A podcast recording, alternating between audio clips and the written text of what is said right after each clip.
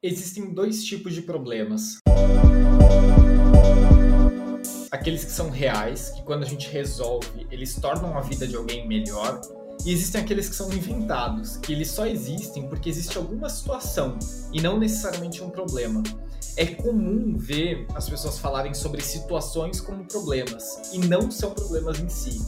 Um exemplo simples é quando seu pneu fura. Provavelmente você está esperando alguma assistência ou serviço de borracharia e o seu carro vai ficar pronto quando ficar pronto. E não tem nada para fazer. Isso é apenas uma situação.